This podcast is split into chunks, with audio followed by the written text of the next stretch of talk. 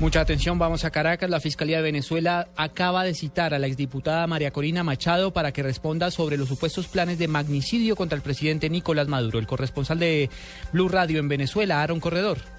El anuncio lo hizo la fiscal Luis Ortega Díaz y a partir del lunes las personas que aparecen involucradas en los correos electrónicos que señalan a la diputada María Corina Machado y su relación con el embajador de Estados Unidos en Colombia, Kevin Whitaker, y otros políticos de oposición de participar en un plan para aniquilar al presidente venezolano deberán presentarse ante el Ministerio Público como parte de la investigación del llamado golpe de Estado en desarrollo. Tenemos previsto, ya fueron libradas las órdenes para hacer comparecer a un conjunto de ciudadanos, entre ellos Pedro Burelli, eh, María Corina Machado, Diego Arria, eh, Ricardo Kesley y otros.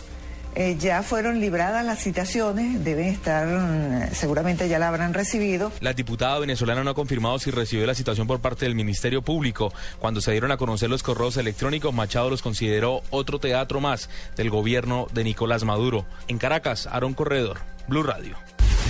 3 de la tarde, 36 minutos. Más noticias en Blue Radio. El Partido Liberal advirtió sobre la aparición de encuestas falsas, precisamente de cara a las elecciones presidenciales. El jefe de la colectividad, el representante Simón Gaviria, advirtió que quieren hacer trampa con sondeos que están circulando sobre la segunda vuelta.